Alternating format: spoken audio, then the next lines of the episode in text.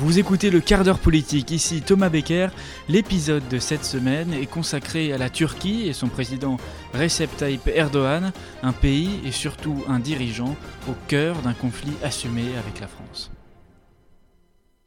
L'un se verrait bien nouveau calife des sunnites, il s'érige en défenseur des musulmans persécutés dans le monde, l'autre est tout ce que le premier déteste, libéral, ennemi des autocrates et du populisme.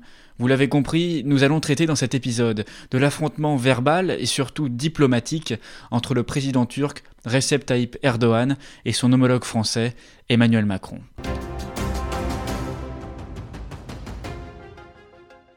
Les deux dirigeants avaient commencé par se rencontrer une première fois à l'occasion d'une conférence de presse à l'Élysée en janvier 2018, où déjà les deux hommes affichaient leur divergence sur la question des droits de l'homme, de la liberté d'expression, sur fond de négociations sur l'intégration européenne de la Turquie et la fin de la guerre en Syrie.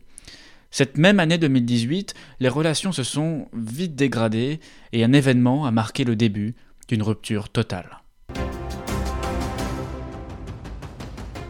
En mai 2018, l'hebdomadaire Le Point titre en une Le dictateur, illustré par une photo du président turc. S'ensuivent des actes de vandalisme dans certains kiosques par des militants pro-Erdogan, réclamant aux marchands de journaux de retirer l'affiche de leur vitrine, voire même le magazine de la vente. Emmanuel Macron ne se fait pas prier pour réagir et tweet, je cite, La liberté de la presse n'a pas de prix, sans elle, c'est la dictature. Cet incident marque le début de nombreux autres. Quand la France instaure une journée de commémoration du génocide arménien, par exemple, Erdogan va donner une leçon d'histoire à Emmanuel Macron en le qualifiant d'encore novice en politique et qu'il ferait mieux d'apprendre l'histoire de son pays une référence à peine cachée au directeur de la communication du président turc, accusant la France de crimes contre l'humanité, tenez-vous bien, au Bénin, au Burkina Faso, au Gabon, en Guinée, au Cameroun, en Mauritanie, au Niger, au Sénégal, en Tunisie ou encore au Tchad, réaffirmant au passage qu'il n'y a pas de génocide dans l'histoire turque. En 2019, quand Emmanuel Macron estime que l'OTAN est en état de mort cérébrale, en raison de l'attitude de la Turquie face aux Kurdes, au président turc de lui répondre Fais d'abord examiner ta propre mort cérébrale, des déclarations que l'Élysée estimera inacceptables. Les mots d'oiseau continuent de fuser après que le président turc ait raillé Emmanuel Macron sur la séquence des Gilets jaunes en le qualifiant de dirigeante inexpérimentée et fanfaron. L'ambassadeur turc en France est convoqué au ministère des Affaires étrangères. La tension monte d'un cran en août 2020 quand Erdogan accuse Emmanuel Macron de, se comporter en colonisateur lors de sa visite à Beyrouth qu'il juge comme un spectacle. Enfin, ces dernières semaines, c'est au tour de la Méditerranée d'abord où le soutien total de la France à la Grèce passe mal aux yeux du président turc. Puis, sur le conflit dans le Haut-Karabakh entre l'Azerbaïdjan et l'Arménie où le président Macron dénonce l'envoi au front de mercenaires syriens par la Turquie, Erdogan lui répond qu'il n'est qu'un ambitieux incapable. Voilà la chronologie depuis trois ans de la confrontation entre Emmanuel Macron et Recep Tayyip Erdogan. Dans cet affrontement, les justifications du côté français nous sont plus familières. Défense de la démocratie, des libertés individuelles, de la liberté d'expression. Mais qu'en est-il de la détermination du président Erdogan à s'en prendre de façon aussi virulente à la France? Quel est le climat social en Turquie en 2020 Pour en parler, Leila Sali est notre invitée aujourd'hui. Leila Sali est notre invitée. Bonjour. Bonjour. Vous étiez euh, correspondante en, Turquie entre 2016 et 2019. Vous avez écrit euh, Comprendre les Turcs aux éditions Rive Neuve. Alors, euh, simplement avec vous, on va essayer d'avoir un, éclairage sur, sur la Turquie parce que c'est pas forcément un pays sur lequel on connaît tous les rouages institutionnels. On peut ignorer aussi beaucoup de choses sur la politique intérieure turque. Pour, pour débuter, c'est cette question sur sur la constitution euh, turque, il y, a eu une réforme en, 2000, en 2017, euh, une, réforme qui a constitué en fait un, passage des institutions euh, politiques turques d'un régime parlementaire vers un système plus, présidentiel. cette réforme, est-ce qu'elle a été le détonateur finalement d'une vision plus autoritaire du, pouvoir en Turquie? Oui, en fait, cette réforme, elle a un peu entériné euh, ce que ce que ce qu'Erdogan euh, avait euh, implanté depuis depuis plusieurs années. en fait, concrètement, cette réforme, elle a permis plusieurs choses en, en, avril 2017, hein, qui a été votée en avril 2017. En premier lieu, évidemment, ce qu'on souvent, ce qui est le plus symbolique, c'est la, la, suppression du poste de, de Premier ministre hein, et, de, et, de, son cabinet. Qui étaient en fait les, seuls responsables devant le, Parlement. Et aujourd'hui, ces pouvoirs-là, en fait, sont, sont assumés par, par le président. cette réforme a aussi permis l'attribution de, de, larges compétences législatives au, au chef de l'État. Elle a aussi politisé hein, la, la, fonction présidentielle qui était euh, jusque-là soumise euh, bah, à une exigence de, de, neutralité.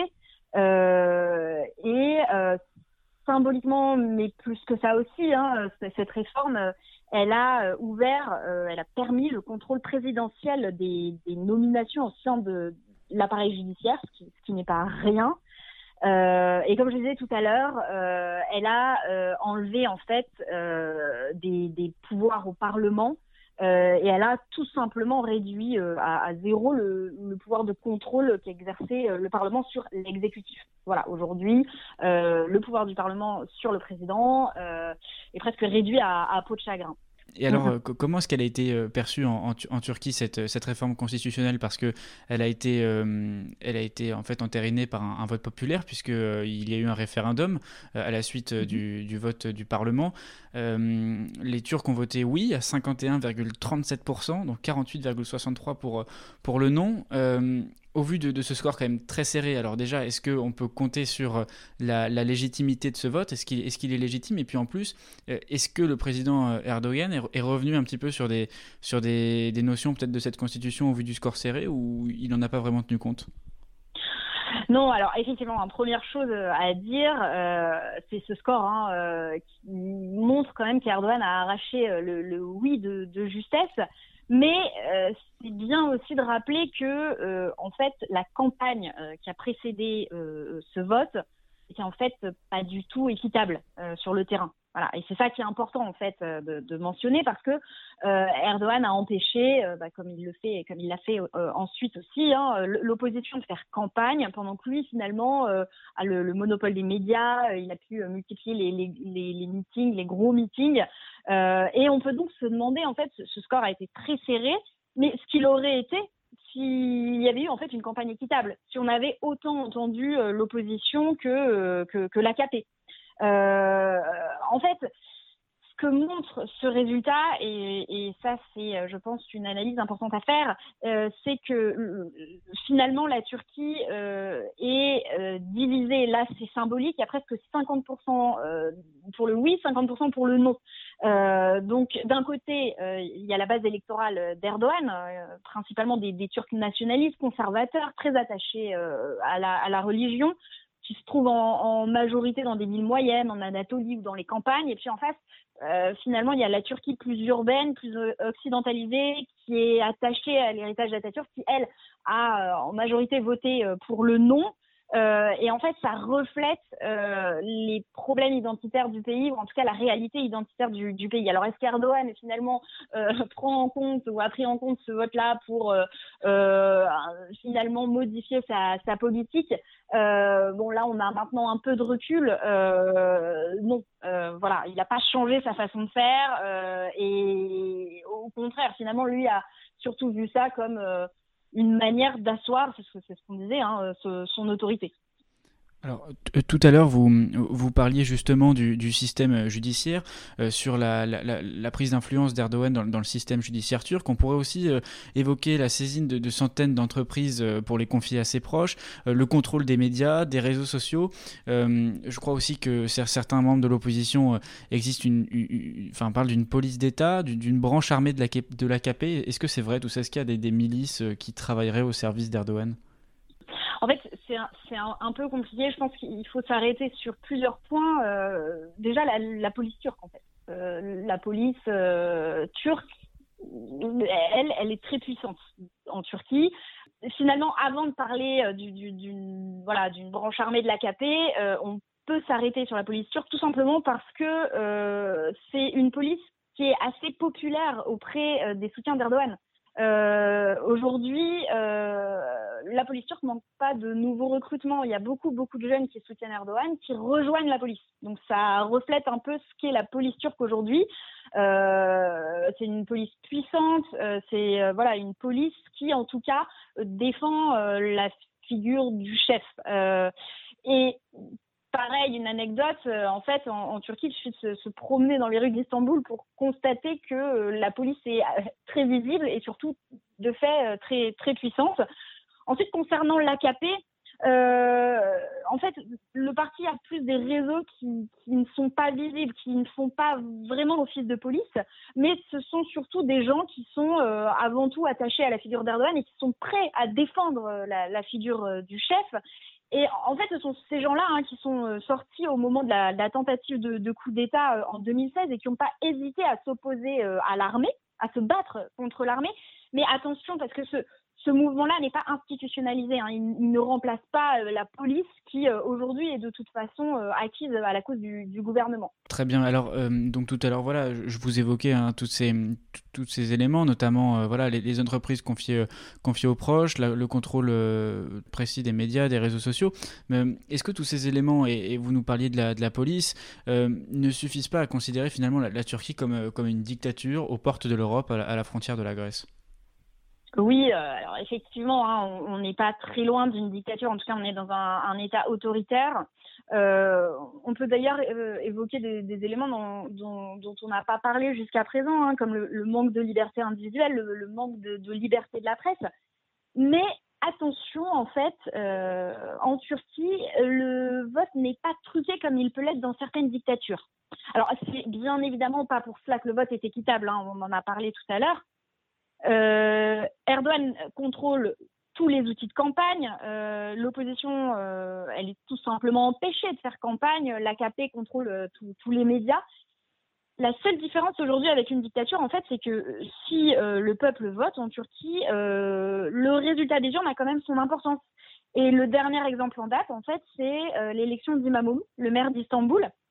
Alors, il y a d'abord eu un, un, déni de démocratie puisque l'élection a été réorganisée mais ensuite, euh, le résultat a dû être reconnu euh, et Imamoglu a gagné, euh, Imamoglu, donc candidat de l'opposition, a gagné avec 54% des, voix, 54% des voix hein, au, deuxième tour. Et c'est d'ailleurs Imamoglu un candidat sérieux pour, pour 2023, hein, un candidat sérieux à la présidentielle. Alors, on ne pourrait pas être complet sur la, sur, la Turquie, euh, sans évoquer bien sûr la, politique étrangère euh, du, président. Et, cette question, euh, simplement, pourquoi est-ce qu'Erdogan s'en prend si violemment à la France en particulier? Alors, en fait, Erdogan, aujourd'hui, il s'en prend à la France comme il s'en est déjà pris plusieurs fois par le passé à l'Allemagne ou plus largement à, l'Union européenne. En fait, c'est quelqu'un qui s'en prend à tous ceux qui lui tiennent tête. Euh, concernant l'exemple de la France, en fait, ce qu'il faut savoir, c'est qu'aujourd'hui, euh, Macron, euh, Emmanuel Macron et, et, Recep Tayyip Erdogan entretiennent plusieurs différents et parmi eux, il y a cette histoire d'imams turcs détachés en France.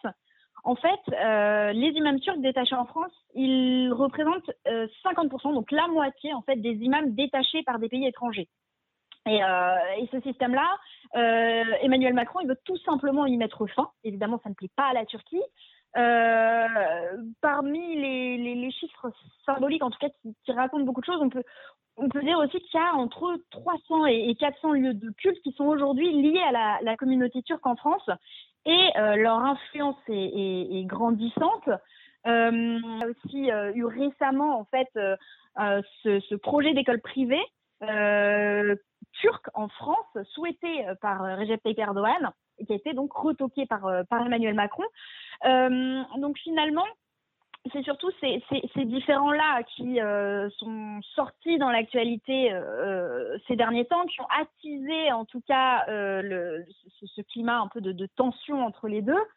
et qui a donc abouti à cette, cette, division, en tout cas, ces, propos qu'a tenus récemment Erdogan contre Emmanuel Macron.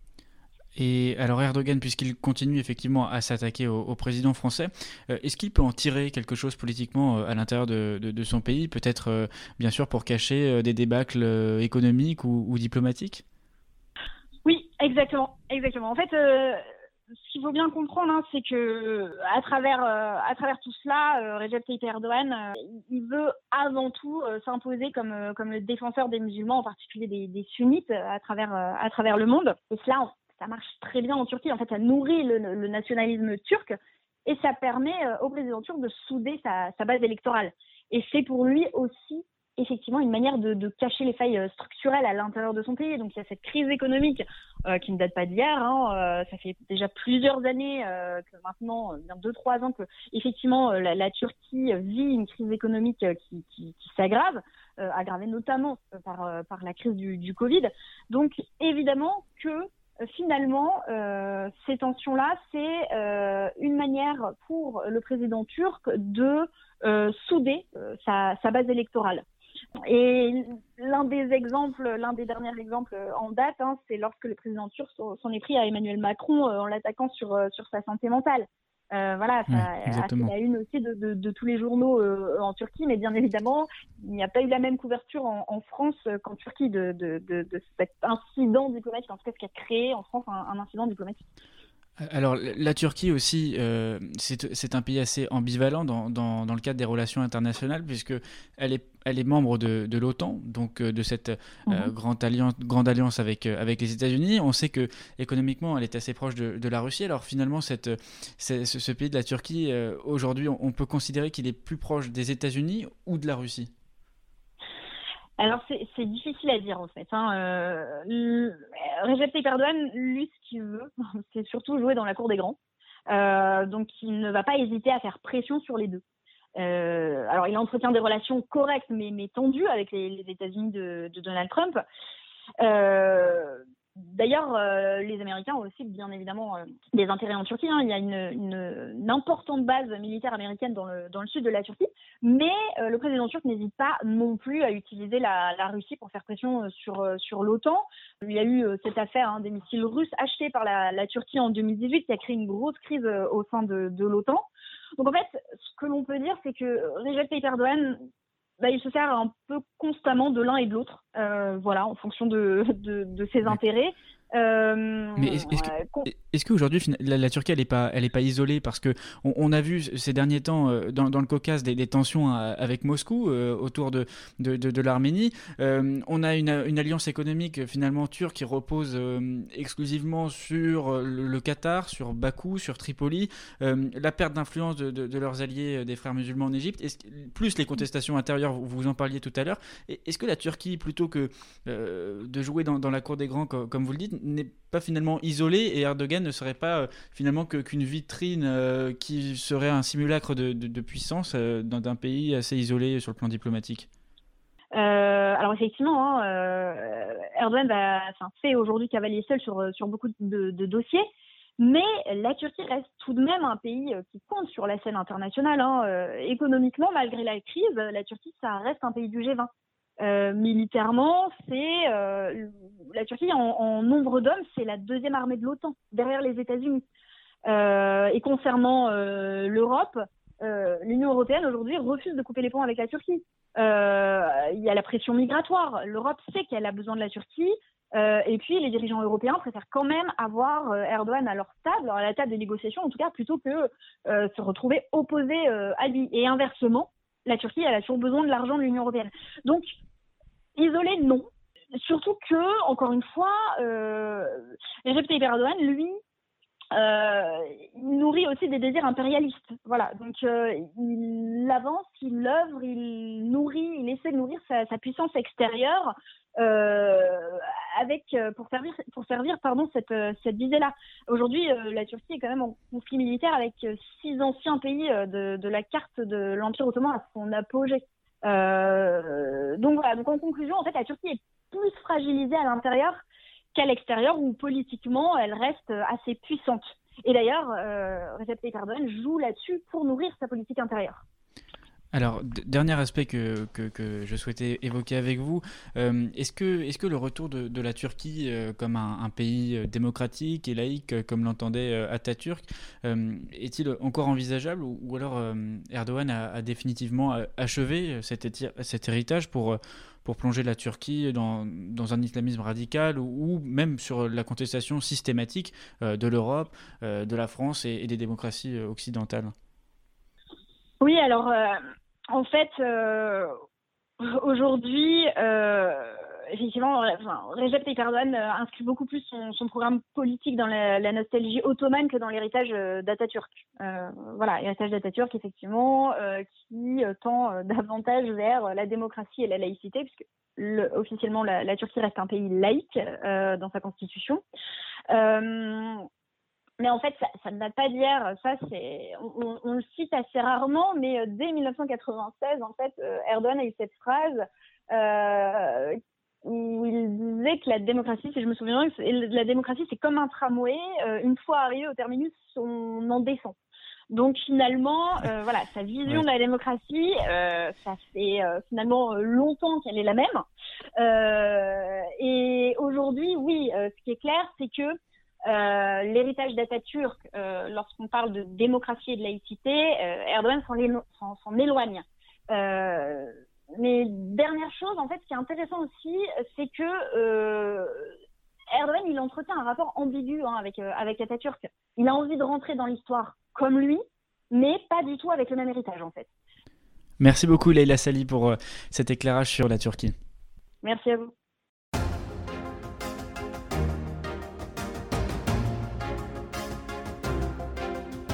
Un quart d'heure politique qui aura duré un peu plus de 15 minutes, mais il fallait au moins cela pour saisir la complexité de ce pays situé entre l'Europe et l'Asie, situé au cœur des relations et des conflits internationaux d'aujourd'hui, et qui sera demain au centre des négociations entre grandes puissances. C'est au moins l'objectif de son président, Recep Tayyip Erdogan.